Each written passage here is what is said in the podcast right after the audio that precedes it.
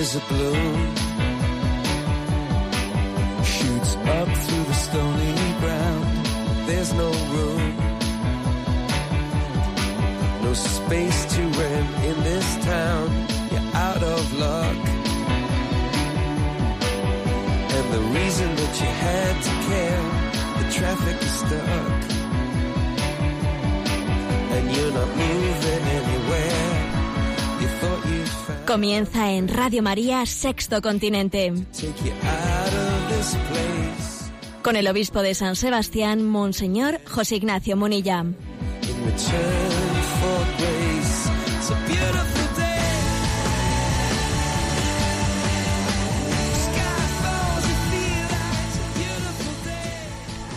Un cordial saludo a todos los oyentes de Radio María. Un día más, con la gracia del Señor, nos disponemos a realizar este programa llamado Sexto Continente, que lunes y viernes realizamos de 8 a 9 de la mañana aquí en directo, una hora antes en las Islas Canarias.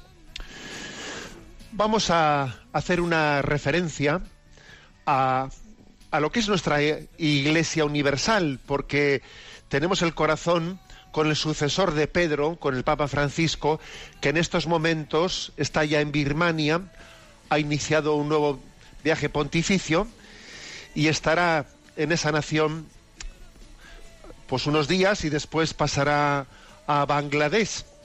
Viar- verdaderamente un viaje complicado.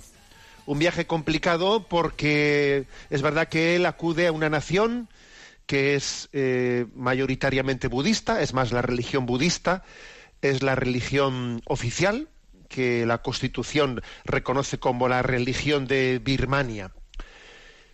Pero vamos a pedir mucho por el Papa en estos días, porque aunque digamos el gobierno y los monjes budistas acogen bien al Papa, existe allí un, pues, un problema que hace que su viaje apostólico pues sea de máximo riesgo. Y el problema es que eh, ha, sido una minoría musulmana llamada los Rohingya, han sido expulsados recientemente unos unas 622.000 personas han sido expulsadas de Birmania al territorio de Bangladesh por el ejército. Y el Papa, claro, se encuentra pues entre la espada y la pared, entre la espada y la pared de, de decir una palabra de condena de ese hecho de discriminatorio, pero claro, si, si dice tal palabra de condena, pues la minoría católica puede sufrir las, represalias porque el Papa se haya pronunciado ¿no? ante la opinión pública en su visita en Birmania. Entonces es una situación muy delicada. Bueno, pues en medio de esta situación, eh, el Espíritu Santo le asistirá, le está asistiendo, ¿no? Pues para decir una palabra de consuelo. Es verdad que el objeto del viaje es confortar la fe de los católicos en Birmania, ¿no? Que son una minoría. Pero es verdad también que el Papa es un referente, un referente mundial en pro de, de- la justicia y también bueno, pues una parte importante de la población espera que diga una palabra, ¿no? Con respecto a esa situación de, de- auténtico exterminio de, un pueblo que ha tenido que sufrir- el desplazamiento de 622.000 personas fuera del país. Bueno, ¿cómo, cómo se puede resolver eh, pues una, un dilema como es en un viaje así? Pues la verdad es que vamos a pedir los dones del Espíritu Santo. ¿eh? Vamos a pedir para él los dones del Espíritu Santo para que le dé el don de fortaleza, para que le dé la clarividencia, el don de prudencia, de saber cómo actuar en ese momento, haciendo presente a Jesús, el buen pastor, Cristo nuestro Rey, en aquel lugar. Sí, Cristo es nuestro Rey. Ayer lo celebrábamos, ayer proclamábamos y pedíamos a Dios que verdaderamente Cristo, en esta culminación del año litúrgico, sea Rey de todas las naciones, sea Rey de todos nuestros corazones. Así comenzamos ofreciendo el programa de hoy por el fruto del viaje apostólico del Papa a Birmania y, a Bangladesh. Sexto Continente es un programa que tiene también una interacción a través de las redes sociales, en Twitter con la cuenta arroba obispo munilla, también la misma cuenta en Instagram y en Facebook con el, eh, el, muro que lleva el nombre personal de José Ignacio Munilla. Allí tenéis, pues, digamos, en las redes sociales, actuando un poco a modo de lanzadera, bueno, pues desde allí podéis tener acceso también a otras publicaciones y a estos programas de Sexto Continente y otros programas emitidos anteriormente en Radio María, ¿eh? que están tanto en el podcast de Radio María como en el canal de iVox ¿eh? de Sexto Continente, del Catecismo, etcétera, etcétera. Bueno, y dicho esto, a modo de entradilla, ¿qué tema he elegido pues para el día de hoy? ¿eh? El tema principal. El tema principal es eh, ayer eh, Religión en Libertad, que pues hizo un servicio muy, muy bueno, compartiendo con nosotros un pequeño resumen de la cumbre mundial, de lo que se ha dicho en la cumbre mundial sobre innovación de educación que se ha celebrado del 14 al 16 de noviembre. Es una cumbre pues, que tiene la capacidad de juntar anualmente a especialistas en el mundo de la educación y del 14 al 16 de noviembre se celebró esta cumbre. Este año fue ni más ni menos que en Qatar. ¿eh? Bueno, pues eh, como os podéis imaginar, no era tan fácil asistir a esa cumbre, ¿no? Allí en Qatar este año. Y, ha asistido pues una, una periodista del mundo o una colaboradora del mundo, especialista en estos temas, se llama Olga San Martín, y bueno, y ella ha compartido lo que, lo que, se dijo en esa cumbre de educación, ¿no? Lo publicó El Mundo y Religión en Libertad, como digo, con fecha de ayer, pues hizo un buen servicio mm, haciendo este resumen, ¿no? ¿Qué diez claves de educación del futuro? ¿Eh? Diez claves para educar mejor a las nuevas generaciones. Fue el título con el que se publicó en el diario El Mundo, esta especie de crónica, reseña de qué se ha dicho ¿no? en esa cumbre mundial sobre innovación en la educación. Y es muy interesante, ¿eh? muy interesante, porque bueno, esta cumbre tiene, primero, tiene muy mm, mucho eco. ¿eh? se llama Wise Summit Cumbre Sabia, Cumbre Sabia, y la verdad es que, claro, uno lee lo que se dice aquí y dice, oye, fíjate tú, aquí en el fondo se está apostando, hablando de cómo tiene que ser el futuro de la educación, estos valores que, de los que aquí se habla, con todos mis respetos, son los valores por los que, vamos, por los que siempre ha apostado el cristianismo. Es una apuesta por la tradición cristiana, con todos mis respetos. O sea, ya sé que estoy barriendo un poco para casa cuando hablo en estos términos, pero es que pienso que es así. Ahora lo vamos a ver. O sea, en el fondo se está aquí apostando por diez claves que son por los que tantas veces hemos dicho contra viento y marea y muchas veces se nos ha criticado y uno acaba viendo como al final el peso del sentido común pues acaba subrayando pues eso, pues que hay que poner límites, hay que hay que aprender a ser perseverante, hay que etcétera, etcétera, una serie de valores claves, ¿no? En resumen, ¿no? Pues que este digamos que este congreso mundial, ¿no? Anual en esta edición del año 2017, pues que ha quedado claro que ni la posmodernidad ni la capacidad de, eh, de adaptarse e innovar van a ser más importantes en las nuevas generaciones que las habilidades clásicas de saber leer, entender, tener certezas firmes, valores éticos, reglas bien delimitadas, etcétera, etcétera, ¿no? Que estos valores que muchas veces se, les ha un poco postergado o se les ha ridiculizado como que eran valores, valores viejos, ¿eh? pues en el fondo son los fundamentales. Entonces, sin alargarme más, voy a exponer brevemente qué diez claves son estas ¿no? que esta periodista Olga San Martín nos ha transmitido como una crónica de lo que se ha dicho en esa cumbre mundial sobre innovación en la, en la educación eh, celebrada en Qatar. El primero de ellos, el valor de, dice, el, el asombro, el asombro. Bueno, eh, Platón dijo que el fin de la educación era enseñar a desear lo deseable. Es una buena, ¿eh?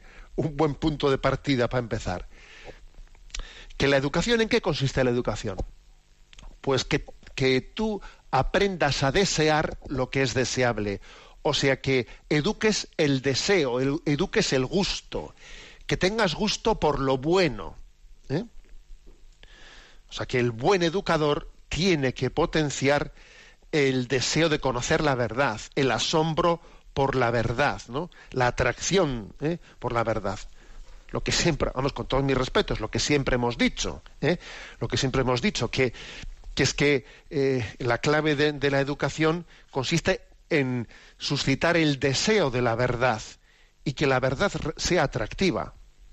Fijaros qué cita nos trae esta periodista ¿eh? del mundo haciéndose eco de esa cumbre de educación, una cita de, del filósofo y sociólogo francés Edgar Morin, ¿no? que en 1999 decía, hay que aprender a navegar en un océano de incertidumbres a través de archipiélagos de certeza. Pues fíjate tú, diciendo, esto es una incertidumbre, pero aquí hay que, búscate islas de archipiélagos de certeza para poder navegar en medio de este mar sin hundirte, ¿no? Pues sí, pues exactamente, esta es una clave, ¿no? O sea, hay que suscitar el, el, deseo de verdad, el deseo de verdad, ¿no? Esa es la clave de un educador, enamorar a sus, a, sus alumnos con el deseo de el asombro de la verdad, ¿no? Pero ¿qué ocurre? Pues que lo que viene a decir esta es que es que esto es muy necesario porque en el, el momento actual los chavales, los, los, alumnos viven estresados con tareas y extraescolares o escolares y en el fondo se olvidan de lo fundamental, ¿no? Viene aquí una cita diciendo los niños, los niños empiezan la escuela deseando aprender y acaban pensando solo en aprobar. Pero hombre, es que tú, es que algo estamos haciendo mal cuando al niño, finalmente, más que importarle tener el asombro, el deseo de conocer, lo que quiere es aprobar y punto. Mal asunto. ¿eh? En, resumen, que disfrutar del aprendizaje es fundamental, tener ese asombro, ¿no? Educar no es cuestión de estrategia, sino de cariño, de, de sembrar el deseo, ¿eh? el deseo de verdad y frente a la presión de los rankings, del informe PISA, de las competencias, se necesita una educación más, más fundamental, más emocional, de aprender a ser persona y de estar deseando y, de, estar enamorado del misterio de el misterio de, de la verdad. Ese es el primer punto, el asombro. El segundo punto, una palabrota así, ¿no? Francés, perdón, francesa, inglesa, ¿no? Dice, segunda clave de educación, learnability, ¿eh? capacidad de aprendizaje, ¿no? Eh, ¿Qué significa este término? Bueno, eh, ya no vale con ser inteligente, dice, ¿no? Esta periodista, ni siquiera con tener talento, la clave está en gestionar la inteligencia. Esta palabra de moda en ese congreso ¿no? de educación, eh, learnability, lo que, lo que se traduciría capacidad de aprendizaje es el deseo y la habilidad de aprender eh, rápida y eficazmente. ¿Eh? Ahí se habló mucho de esta learnability. ¿Qué quiere decir? Pues es una clave mmm, en el que uno tiene la habilidad, la capacidad de aprender, aunque no sea igual muy inteligente él, aunque incluso no, eh, pues no, no tenga tantos talentos como otro, tiene esta capacidad de aprendizaje. ¿En qué se traduce esto? ¿no? ¿En qué se traduce? Pues eh, eh, yo lo tengo muy claro. Se, te, se, se traduce en, en, la actitud. En la actitud. El futuro no va a ser de los más listos. El futuro no va a ser de los que tengan más talentos, no, sino de los que tengan más ganas de aprender. Es más importante la actitud que la aptitud. Yo lo digo ahora en mis términos. ¿eh? Aquí yo veo que en, el, Congreso hablan, bueno, pues con eso. Eh, aquí la clave está en la learnability. Pues muy bien. Yo, yo creo que esto que dicen en el Congreso es lo que siempre hemos insistido en que es más importante la actitud que la aptitud. Tú es posible que tengas muchas eh, muchos talentos, mucha capacidad ya, pero la actitud va a ser va a ser lo determinante, ¿eh? Recuerdo haber visto no pues un pequeño eh, una especie de fórmula, fórmula que es la siguiente, ¿eh? para quien tenga un papel que la apunte por ahí. La fórmula es la siguiente: E, que viene de educación, E es igual a abre paréntesis. C más H, C es conocimiento, H es habilidad, cierra paréntesis, por A. Y A es actitud. O sea, educación es igual a, abre, abre paréntesis. Conocimiento más habilidades, cierra paréntesis, pero por actitud. Lo, claro, que es muy importante los conocimientos, claro que son muy importantes las habilidades, pero lo que multiplica, no solo lo que suma, lo que multiplica por es la A, la actitud. Eso es lo determinante.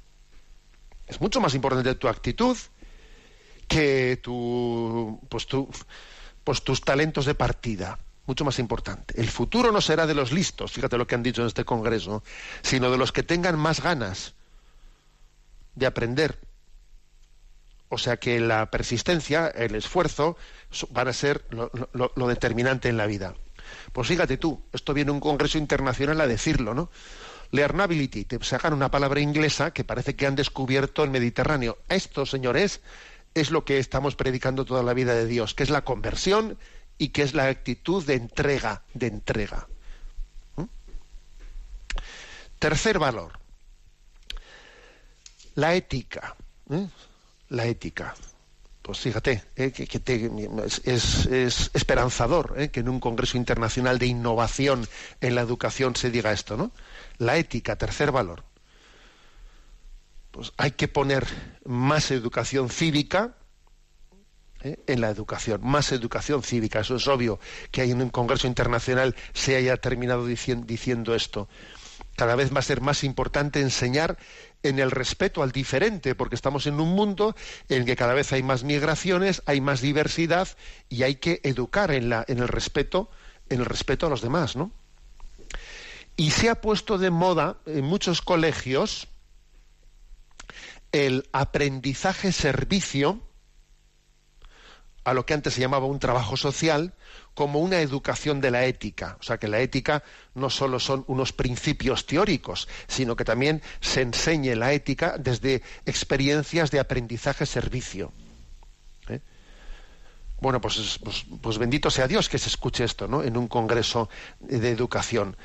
Ese, ese trabajo, ese aprendizaje-servicio es lo que nosotros, pues hemos, en el fondo hemos hablado de un voluntariado, un voluntariado importantísimo, un apostolado, un, ser miembro ¿no? de, de asociaciones que nos, que nos pues ponga como el ideal pues el, la entrega a los demás, ¿no?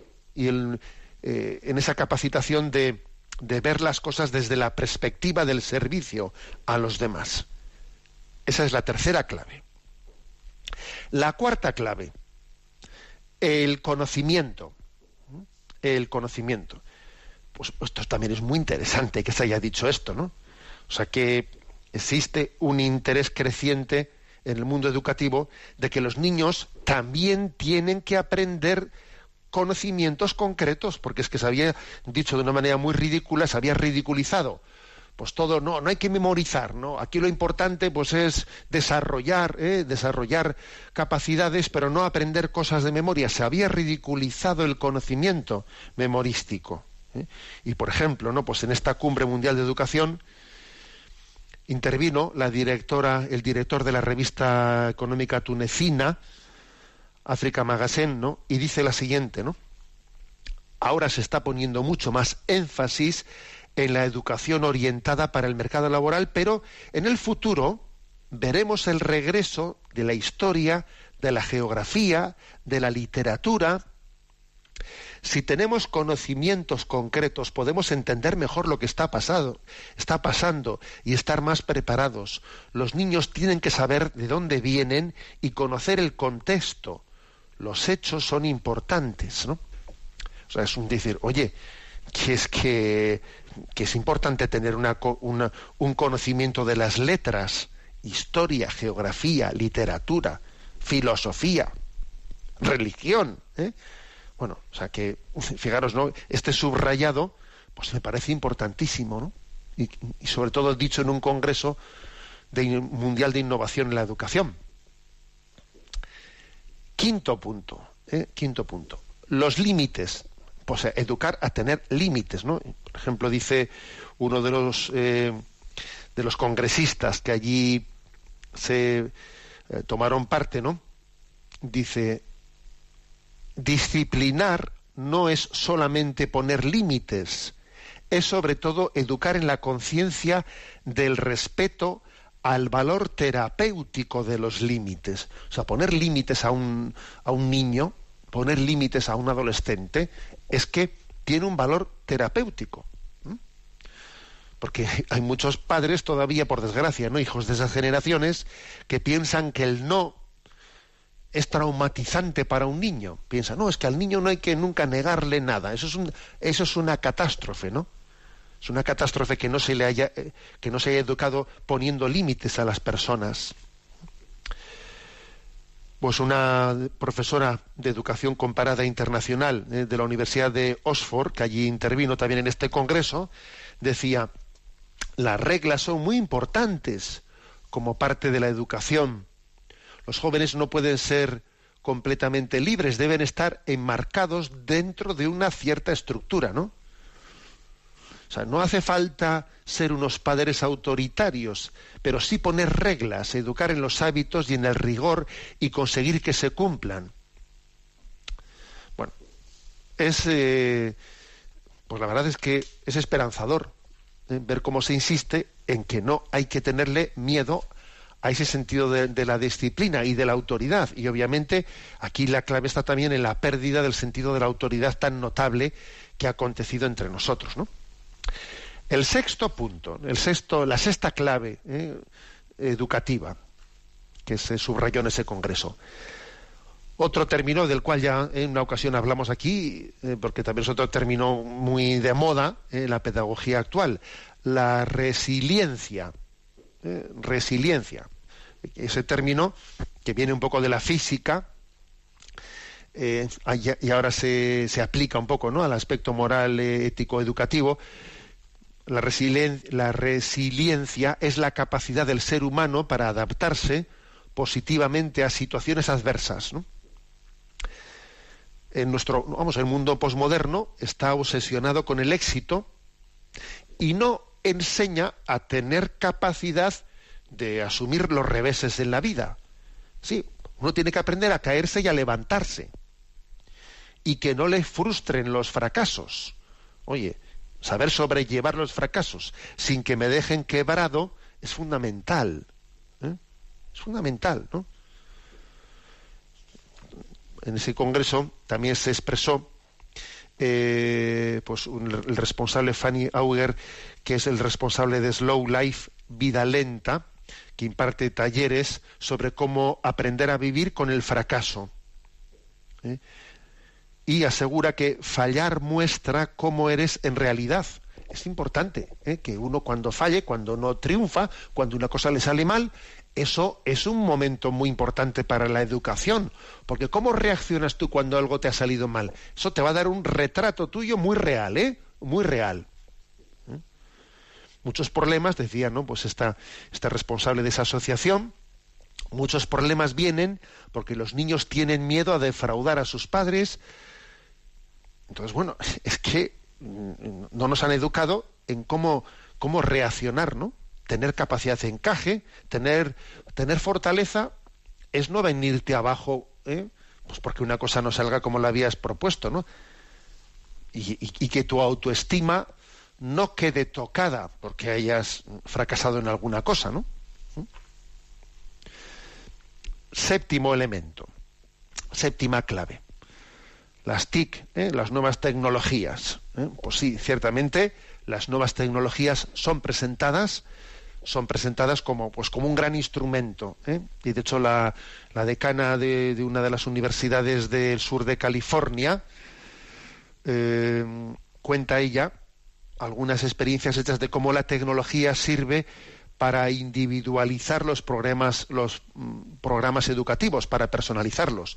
Y ha explicado pues cómo estudiantes de la misma edad que tienen niveles educativos muy distintos y que para un profesor de qué manera puede en una clase tener niveles educativos tan distintos, en ese Congreso Mundial se ha demostrado cómo desde la tecnología, con las tabletas, se permite que cada uno aprenda a su ritmo estando eh, en, la, misma aula. Pues, eh, bueno, pues, pues muy interesante, ¿no?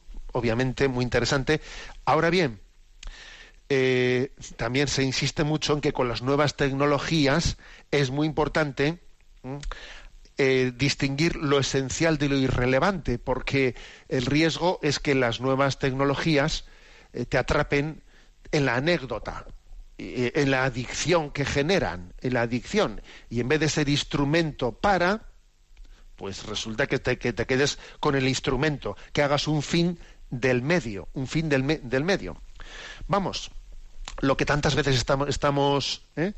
estamos subrayando, ¿eh? que las nuevas tecnologías son, son un, un, buen, un buen siervo, pero un malísimo señor. Entonces, las, tenemos que utilizarlas con señorío. Las nuevas tecnologías son un buen siervo, pero un malísimo señor. Se pueden adueñar de ti y te pueden quitar a ti el señorío. Tienen que ser siervo la tecnología, no tiene que ser señor. Bueno, octavo, octava clave. La alfabetización mediática. ¿eh? ¿A qué se refiere esto? Bueno, pues que en, este, en, este, en esta cumbre se insistió mucho en que hay, que dar, hay que dar pautas, herramientas para la alfabetización mediática, que quiere decir que los alumnos tienen que aprender a detectar las noticias falsas que se difunden por internet, porque hoy en día, pues todo lo que eh, en, este mundo digital, eh, pues hay una, una sobreabundancia de información, de información en la que se mezcla la basura pues con, los conocimientos eh, objetivos. Entonces, saber distinguir, eh, saber detectar, ¿no? qué información es de calidad y qué información es basura. Y a esto le llaman alfabetización mediática. ¿Mm? Bueno, nosotros, con todos mis respetos, hemos, hemos hablado de saber buscar en lugares de confianza. O sea, ¿qué lugares son de confianza? A ver, ¿de qué fuentes me puedo fiar? ¿De qué fuentes no me puedo fiar? Bueno, pues otro tema importante, ¿no? ¿Cuántas veces hemos dicho a nuestros hijos, a ver dónde andas y con quién? Mm, porque es que es importante tener ambientes de los que uno se pueda fiar. Pues esto en el mundo digital es muy clave. Novena clave, novena clave, la lectura. Importantísimo leer, leer. Esto, además, dicho en un país como, eh, como el nuestro, escuchado, ¿no? Traducido en un país como el nuestro es importante, porque el índice de lectura de nuestra cultura española es bastante bajo, ¿no? En la encuesta del FIS, pues en la última encuesta del FIS se decía que el 36% de la población española reconoce que no lee nunca o casi nunca. Entonces, en este Congreso Mundial de Innovación, ¿no? Se dice, importantísima la lectura, porque aparte de lo que uno aprende leyendo, pues hay que decir que tiene muchas ventajas cognitivas, ¿no? Refuerza la ortografía, la comprensión lectora. Escuchad esto, ¿eh? que se dijo en ese congreso, que me parece interesantísimo. Lo mejor de la lectura es que nos enseña a estar solos aprender también ¿eh? a estar solo, a disfrutar de, la soledad con un libro, que te permita también la, desde esa soledad de la lectura, que te permita viajar a otros lugares desde la lectura, ¿no? Entrar también en otras perspectivas para entender el mundo. Y por último, la última clave, aprender a escuchar. ¿eh? aprender a escuchar. Eh, y esto debió de ser especialmente el asesor educativo de Tony Blair, Mitchell Barber, Barber el que lo subrayó. ¿eh? Explicó que, pues, cómo es importantísimo pues dedicar el esfuerzo grande en el mundo educativo a, aprender a, a, escuchar y hablar. Decía él ¿no? que puso algunos ejemplos, algunas experiencias educativas que se están realizando en algunos colegios, ¿no? Y decían, pero eh, como enseñar a argumentar es importante, pero es mucho más importante enseñar a escuchar que enseñar a argumentar. Y esto es importantísimo porque en esta era de las redes sociales, en esta era Twitter, se dice aquí, ¿no? Decía este hombre en la era Twitter, la gente discrepa sin tratar siquiera de entender al otro. Pues verdad, ¿eh? O sea, en este momento en esta era Twitter, aquí lo, lo, típico es lo del troll, ¿no? Lo del troll, a discrepar sin haber entendido siquiera lo que el otro ha dicho. Por eso lo del aprender a escuchar es clave. Bueno, pues es un hermoso servicio, podéis verlo en Religión en Libertad, está ahí recogido. Diez claves de la educación del futuro. ¿eh? En el que se recoge pues un resumen ¿no? de ese trabajo mm, un poco de resumen hecho por Olga San Martín del diario El Mundo que da una crónica de lo acontecido en la cumbre mundial sobre innovación de la educación del año 2017 que este año se ha celebrado pues en noviembre en Qatar ¿eh? y estas son las diez claves el asombro diez claves educativas el asombro la learnability la capacidad de aprendizaje Tercero, la ética. Cuarto, el conocimiento. Quinto, los límites. Sexto, la resiliencia. Séptimo, las nuevas tecnologías, las TIC. Octavo, la alfabetización mediática. Noveno, la lectura. Y décimo, aprender a escuchar. Bueno, pequeño resumen que, creo que es muy interesante pues ver eh, cuáles son estas perspectivas de la educación, de la innovación en la educación. Fíjate, la innovación, que en el fondo es volver innovar, muchas veces es redescubrir las raíces. Bueno, ayer celebrábamos la solemnidad de Jesucristo, Rey del Universo. Escuchamos esta canción, Majestad.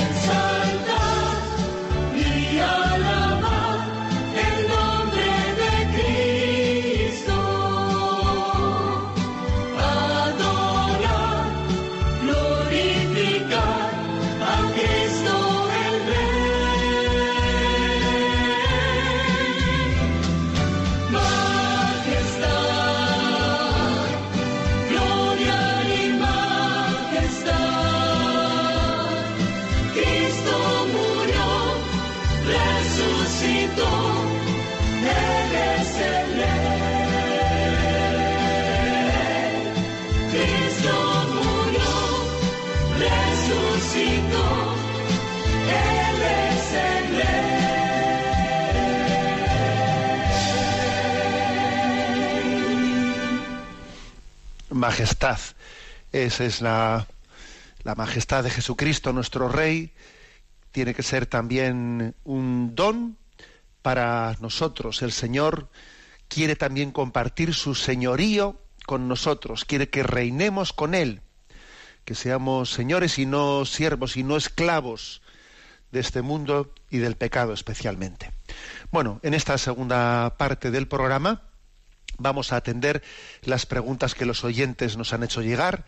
Es el correo sextocontinente arroba radiomaria.es es el correo al que podéis hacer llegar las preguntas, las aportaciones, etcétera, que pues que queréis que, que, compartamos en público en este programa. Tenemos a Yolanda en la emisora y le vamos a pedir que nos presente las que han llegado. Buenos días, Yolanda.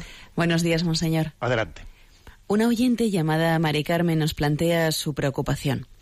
Estimado Monseñor Monilla, le escribo porque hay un tema que me preocupa. Hace unos días tuvimos una reunión en el colegio de mi hijo y nos estuvieron explicando que han comenzado a aplicar un método nuevo que se llama mindfulness.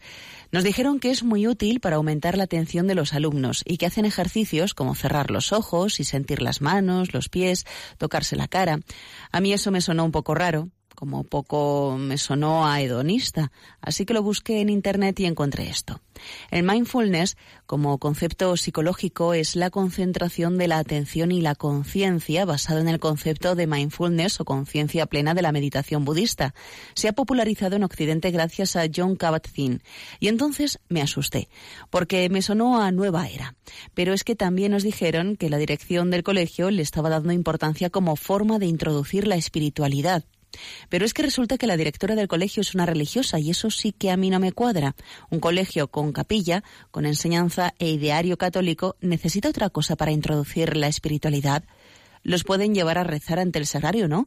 ¿O es que la espiritualidad que quieren introducir es la budista? Supongo que no, entonces no lo entiendo. Si yo llevo a mi hijo a un colegio de religiosas es precisamente porque entiendo que es un colegio católico y que no van a enseñar a mi hijo nada en contra del catolicismo.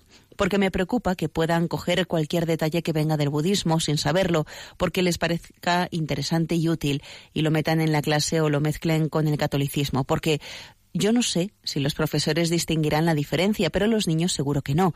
Y en realidad lo que me da más miedo es que tenga alguna consecuencia peor como pasa con el Reiki, por ejemplo. La cuestión es que yo tampoco tengo más información como para ir al colegio a decir que están enseñando algo contra las enseñanzas o la moral de la Iglesia. Por eso les pido si pueden, mm, si me pueden orientar sobre el tema. No sé si estoy exagerando o me estoy preocupando con razón. Por otro lado, una amiga me ha dicho que en los colegios públicos también hay algunos profesores que están haciendo el mindfulness porque dicen que mejora la atención, aunque no creo que ellos lo hagan para introducir la espiritualidad. Debe ser el método de moda. Muchísimas gracias, Mari Carmen. Bueno, pues la verdad es que mm, yo creo que es interesante, ¿no? Este correo de Mari Carmen porque me parece que plantea una situación bastante extendida. Es curioso porque acabamos, y se os da cuenta, eh, acabamos de exponer en ese Congreso Mundial de Innovación en la Educación. Acabamos de poner esas claves eh, educativas, ¿no? Y allí no se hablaba nada de esto de mindfulness, ¿no? Y sin embargo nosotros, en nuestro contexto secularizado de Occidente, le estamos abriendo las puertas como si fuese, eh, pues digamos, el, el, futuro, el futuro de la educación. Bueno, a mí me parece que esta preocupación de Mari Carmen es justa, es justa, no creo que sea un, alarmismo injustificado.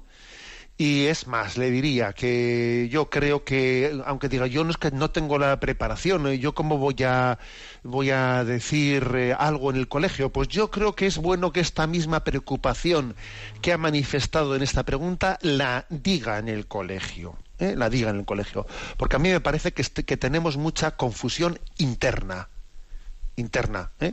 En el mundo educativo o, católico. Tenemos mucha confusión interna.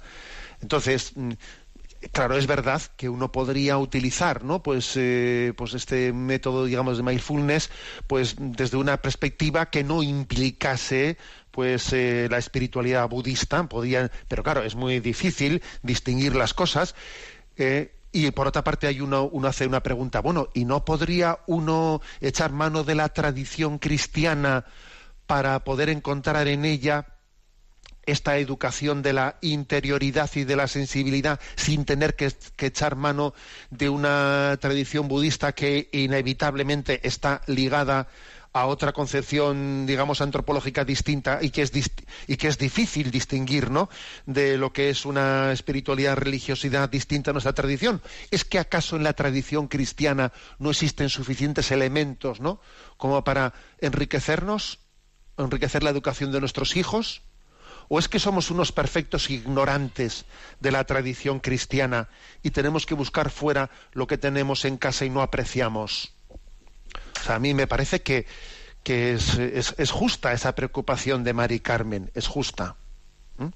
Y además pasa una cosa, que si, si uno echase mano, pues eso, ¿no? Pues de, digamos, de, de ese de esa tradición, ¿no? Pues budista, mindfulness, desde una vivencia fuerte del cristianismo, sabría distinguir mejor qué cojo y qué no cojo y qué dejo. Pero si encima, si el que lo hace es alguien que tiene más bien una situación de secularización interna, de no tener muy claros sus conceptos eh, de revelación, etcétera, todavía, pues el que, si el que tiene que discernir no lo tiene muy claro, es más complicado. O sea que mm, me parece que esa preocupación es, es justa y yo le diría pues a la madre pues que, que, hará un bien no solo a su hija sino hará un bien al colegio si se hace presente si eh, si se hace un poco de pepito grillo eh, de pepito grillo en el colegio yo creo que es bueno que ya sé que es incómodo esto hacer de pepito grillo aquí y allá y dice es que no a uno no le apetece pero es que creo que hay que hacerlo porque si nos callamos, se va aquí poco a poco. Yo, yo, le preguntaría a un colegio católico, oigan, ustedes no tienen en su tradición, ¿eh? en su tradición cristiana, no tienen elementos ¿eh? pues para, para, poder educar a los alumnos pues en ese ¿eh? pues esa sensibilidad de, de, de, escuchar la interioridad y de saber, porque, a ver, yo creo que los métodos cristianos de oración nos han enseñado también a hacer, ¿no? hacer el recogimiento interior, buscar, ¿eh? primero, recoger los sentidos. ¿Acaso la, eh, pues, eh, la, por ejemplo, la escuela teresiana de oración o la escuela ignaciana no ha hablado del recogimiento de los sentidos, etcétera? Por, ¿por qué tenemos que ir a, la, a la tradición budista a buscar elementos que tenemos en casa? Bueno, pues eh, ánimo, Mari Carmen, eh, que ya sé que lo que estoy, que lo que le planteo eh, es casi que hay que complicarse la vida, es que hay que complicarse la vida, porque tenemos también una crisis interna ante la cual, pues es que, claro, no cabe, no cabe más remedio, más remedio que implicarse. Adelante con la siguiente consulta. Un oyente llamado Pablo Montesinos nos plantea. Estimado Monseñor José Ignacio Monilla, me dirijo a usted para hacerle una pregunta muy puntual. Al igual que cada persona tiene un ángel de la guarda que le cuida y protege, ¿existe un ángel del mal para cada persona que trate de guiarle y llevarle por el camino opuesto? Entiendo lo de la concupiscencia, pero lo veo como muy general y también comprendo lo de que las personas más santas sean tentadas por el mismo demonio en persona, por su especial condición de estar más cercanas a Dios.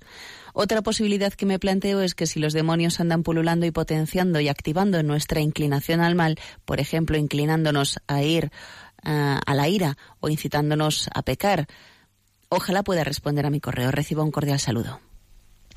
Bueno, con respecto a la consulta concreta que hace ¿eh? Eh, sobre si, eh, igual que la Iglesia, ¿no? La tradición predica, pues que tenemos un santo ángel de la guarda que cuida de nosotros, si existe un, un ángel malo personal de cada uno de nosotros. No, tal cosa jamás se ha afirmado en la tradición cristiana. No, no, no, cabe decir que exista un ángel, un ángel caído eh, eh, exprofeso que nos tienta a cada uno de nosotros. No, tal afirmación no se ha hecho. A ver, lo que sí que, afirma la tradición cristiana, la doctrina cristiana, es, dice, no, tres son los enemigos, los enemigos del alma. Dice, mundo, demonio y carne. Mundo, demonio y carne.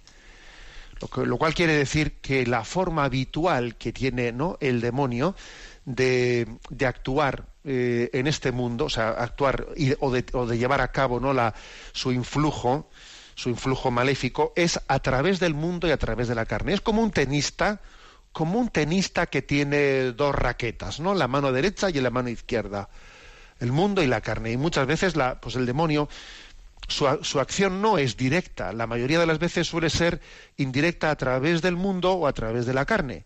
A través del mundo, ¿a qué se refiere la tentación a través del mundo?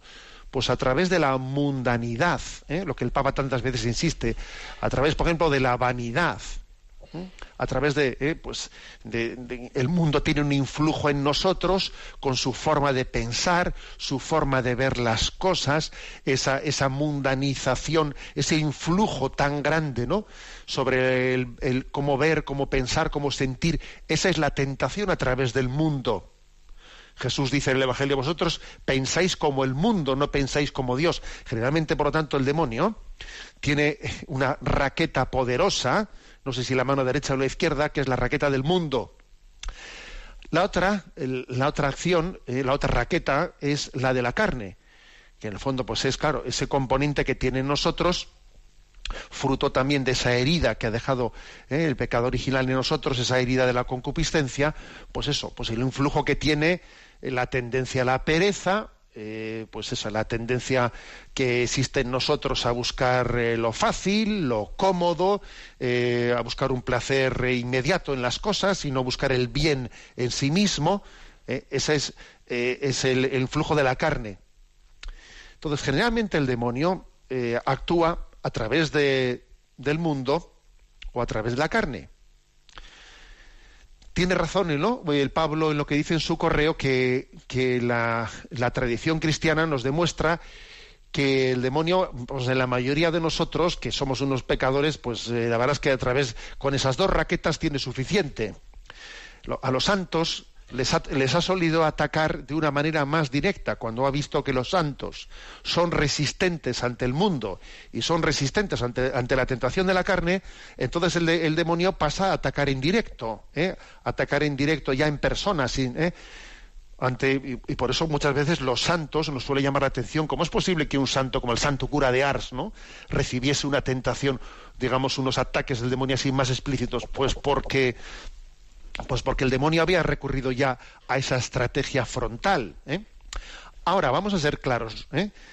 Nosotros tenemos bastante. Eh, nosotros somos generalmente atacados a través del influjo del mundo y a través del influjo de la carne. Con lo cual, nuestra batalla está en esos parámetros. En esos parámetros y creo que no nos tenemos que distraer, pues eso, ¿no? Que a veces es muy típico en nosotros. A ver, pues eh, noticias de no sé qué acciones especiales del demonio, de, exorcismos y tal, que, por supuesto que, que, acontecen, pero que siempre son extraordinarias y no te distraigas en cosas que, en las que ahora mismo no estás tú, ¿eh? no estás tú. Yo, recuerdo que cuando hablamos de estos temas en el catecismo, conté una anécdota, ¿no? Conté la anécdota de que estando pues con un joven, mis, en mis años joven de párroco, ¿no?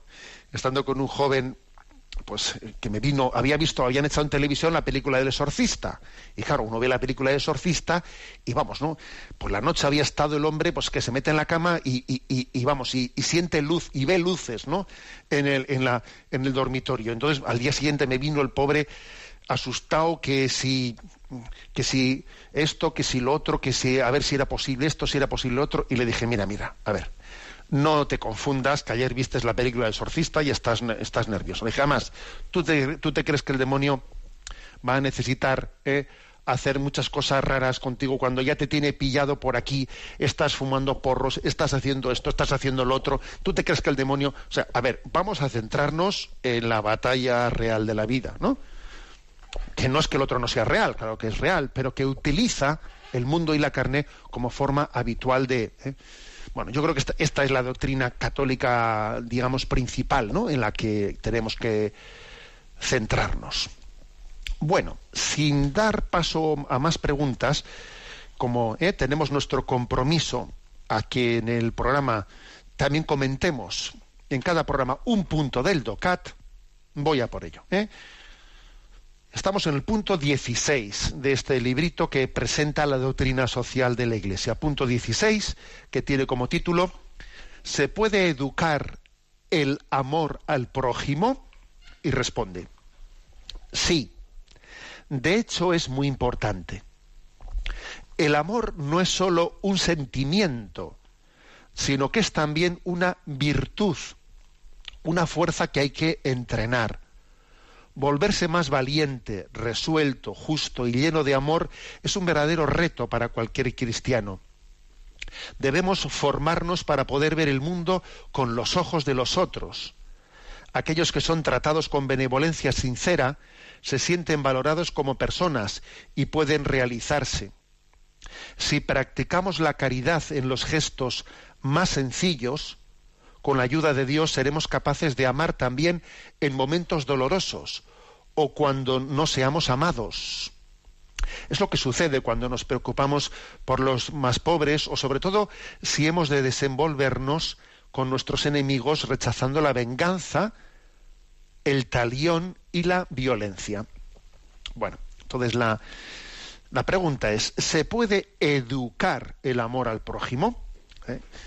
Y entonces dice que por supuesto, porque el amor no solo es un sentimiento, es también una virtud. Me parece algo importantísimo subrayar esto, porque los parámetros de nuestra cultura actual, por desgracia, hemos reducido la palabra amor a sentimentalismo, a romanticismo. ¿Mm? Entonces el, el, amor es cambiante, porque claro, como es un sentimiento y tenemos los ¿eh? tenemos la experiencia de que los sentimientos son fluctuantes, entonces eso es, uno, eso es un, drama. Así está el matrimonio, ¿no? Menuda crisis matrimonial. Si el amor es sentimiento, menuda crisis es esa. Claro, mm, eso es, eso es una, es un parámetro, o sea, parte de unos parámetros falsos. El amor no solo es un sentimiento, es también una virtud. ¿eh? Es una virtud. Aquí en el, el DOCAT nos, recuerda qué significa la palabra virtud. Virtud del latín virtus, virtus significa fuerza.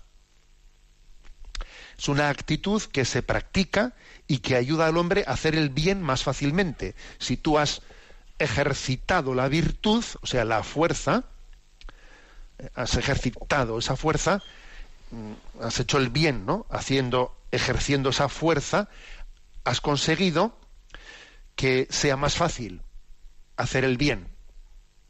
Será más fácil hacer el bien sin necesidad de que tengas que hacer tanta fuerza.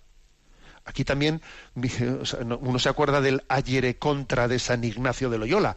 El ayere contra, es decir, que muchas veces para obrar el bien hay que llevar la contra al propio deseo si tú no sabes contrariar tus propios deseos, no sabrás buscar el bien, porque los deseos tienen que ser educados. Y para poder ser educados también hay que decirles que no algunas veces. O hay que dilatar su, ¿eh? pues, la consecución de, lo que están pidiendo. Entonces, esto es importante. Eh, el amor no es un sentimiento veleta. Tiene que ser educado. Esto es lo bueno. Por lo tanto, yo tengo que aprender a amar lo bueno. Y, para algunos, para bueno, es que entonces, ¿cómo se puede, cómo se puede decirle a alguien que tiene que amar algo? Pero si el amor es un sentimiento, o lo ama o no lo ama. Tú no puedes decirle que lo ame. Eso tiene que ser espontáneo, o sea, que tiene que salir de él. Tú desde fuera no puedes decirle que lo ame. Claro que sí, claro que sí. Porque es que el sentimiento es educable. El sentimiento es educable. ¿eh? Aprender, aprender a sentir rectamente es también un ejercicio, ¿no? Es un ejercicio de la virtud. Y esto se, lo, lo que viene a decir aquí en el punto 16 es que, como todo en la vida, tiene que ser practicado desde las cosas sencillas. Si en las cosas pequeñas te vas educando, las cosas pequeñitas de la vida, ¿no? Pues por ejemplo, en la cordialidad, en los gestos de educación, eh, pues eso, aprendes a compartir, que cuando te dan una cosa tú no la coges tú primero, que no sé qué, o sea, en ese, en ese en esas normas, digamos, de educación más pequeñas y más concretas, si uno aprende a valorarlas, las cosas más graves también será capaces de afrontarlas, ¿no? Así, por ejemplo, dice, cuando tengas que llegar a, pues, pues, porque has tenido, por ejemplo, situaciones de bueno que existen enemigos que tienen que pueden suscitar en ti eh, tentaciones de venganza de ira etcétera si tú te has educado ¿no? en el en el amor al prójimo en las cosas pequeñas eh, estarás ejercitado estarás ejercitado para no devolver al mal con el mal para ser capaz de superar la tentación de, la venganza, de la violencia, o, por ejemplo, si te has educado ¿no? también en, en, esas normas, o sea, en esos principios más básicos y más sencillos del amor al prójimo, cuando veas una gran necesidad de un pobre, de un necesitado, sabrás hacer una obra heroica de acogerle. Quien es fiel en lo pequeño, también en lo, en lo grande será de fiar por lo tanto, los sentimientos hacia el prójimo son educables. No es puro eh, emotivismo. Eh, existe también una virtud, una capacidad ¿no? de educar nuestro, eh, nuestro, nuestro amor. Bueno, tenemos el tiempo cumplido. Me despido con la bendición de Dios Todopoderoso. Padre, Hijo y Espíritu Santo. Alabado sea Jesucristo.